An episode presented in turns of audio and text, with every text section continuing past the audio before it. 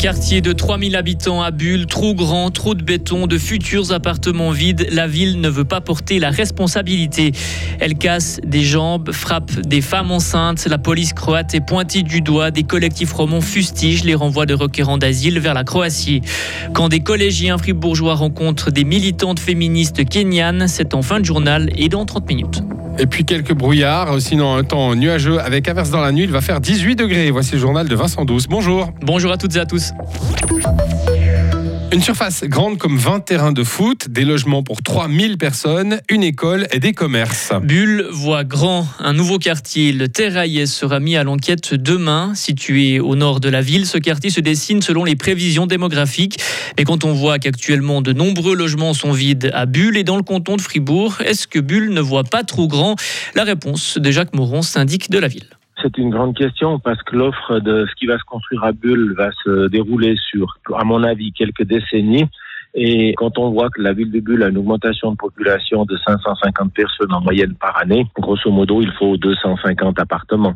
Donc euh, le marché de l'immobilier aura, à mon avis, si l'augmentation démographique fonctionne toujours comme elle a fonctionné jusqu'à aujourd'hui, le marché de l'immobilier va pouvoir absorber cette euh, mise sur le marché de logements supplémentaires. Donc c'est un risque que la ville de Bulle peut prendre de miser sur les projections euh, d'évolution démographique. Ce qu'il faut savoir, c'est que ce n'est pas la ville de Bulle qui est le porteur de projet, ce sont les propriétaires fonciers. Et c'est eux qui prennent les risques, respectivement les développeurs, de mettre sur le marché des appartements.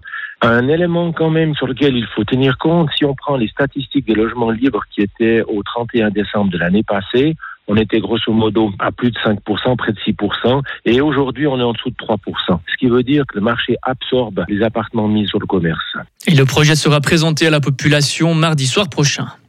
Le business de l'électricité rapporte gros. Entre janvier et septembre dernier, les producteurs d'électricité suisses ont vendu pour plus de 5 milliards de francs de courant à l'étranger.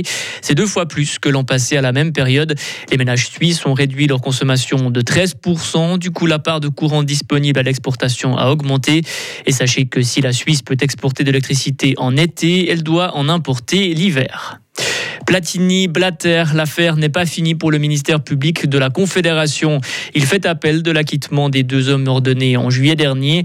On rappelle qu'au cœur de l'affaire se trouve le versement controversé de 2 millions de francs de Seb Blatter, alors big boss de la FIFA, à Michel Platini, ancienne icône du foot français et dirigeant de l'UEFA. Le ministère public demande l'annulation totale du jugement de première instance. Il faut arrêter de renvoyer des requérants d'asile en Croatie. C'est le message que veulent faire passer des collectifs romans. Ils ont envoyé une lettre au secrétariat d'État aux migrations. Ils demandent de stopper ces renvois, des renvois jugés comme inacceptables car les violences policières sont monnaie courante en Croatie. Christian a 30 ans, il vit dans le canton de Fribourg. Arrivé du Burundi cet été, il a lui-même vécu les violences des policiers croates. Lorsqu'on est arrivé là-bas, on nous a maltraités, on nous a bâtis, voire même euh, prendre nos téléphones, notre argent. Il y a les femmes qu'on était ensemble parce qu'on ne venait pas seul là-bas. Il y avait les, autres groupes qu'on s'est rencontrés dans les forêts. Il les battait, il y a ceux qui étaient enceintes, on les frappait, il y a ceux qui, c'est que les jambes ont été cassées. Donc, c'est beaucoup de choses. Et le cas de Christian n'est pas isolé, soulignent les collectifs de soutien aux requérants d'asile. Une copie de leur lettre ouverte a aussi été envoyée au canton, car ils ont eux aussi une marge de manœuvre sur les expulsions. Écoutez Sophie Guignard, membre du collectif Droit de rester Fribourg. Les cantons sont ceux qui exécutent les renvois. Et les cantons, quand on leur demande de ne pas le faire donne toujours la même réponse qui est nous n'avons pas de marge de manœuvre. C'est pas vrai. La décision d'exécuter, elle est prise par les cantons.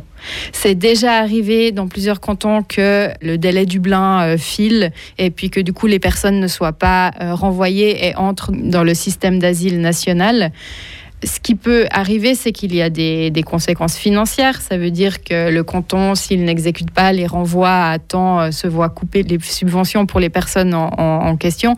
Mais au final, ça reste une question d'argent. Et du coup, ça pose la question de quelle est la valeur des vies humaines euh, qui sont en jeu maintenant pour notre canton. Contacté, le secrétariat d'État aux migrations répond qu'il a mené des investigations approfondies sur la situation en Croatie auprès d'ONG, d'organisations internationales et des autorités croates.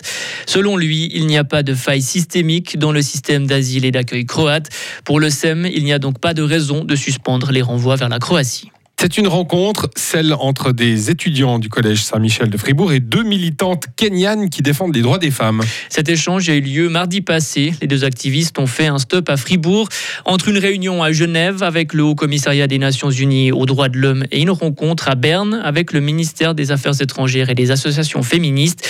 Le but de ce voyage, créer un réseau de soutien, une action essentielle, d'après Katia Ebi, directrice des Brigades de paix internationales suisses, une ONG qui soutient les défenseurs des droits de l'homme. C'est très important justement de faire ce travail de réseau. Ça donne beaucoup de, soutien et surtout si après ben, tout le côté qui est pression internationale au niveau des droits humains. Donc c'est pour ça que c'est tellement important d'avoir les réunions avec les autorités internationales, donc tant à, Genève par exemple, comme avec tous les ministères euh, étrangers dans les pays où elles, elles, vont visiter, parce que tout ça, ça fait augmenter cette pression sur le gouvernement au Kenya afin que euh, ils accomplissent les, les, droits humains sur place. Parce qu'on a entendu justement qu'il y a une très bonne législation, il y a une très bonne constitution qui est vraiment progressive au niveau des droits humains, mais le problème c'est qu'il n'y a pas de, de, mise en œuvre après. Donc c'est toujours un peu ça le, le problème et c'est pour ça qu'on fait ce travail de plaidoyer. Et comment s'est passé l'échange avec les jeunes fribourgeois? Qu'ont-ils retenu? Ne manquez pas notre portage à 12h30. Retrouvez toute l'info sur frappe et frappe.ch.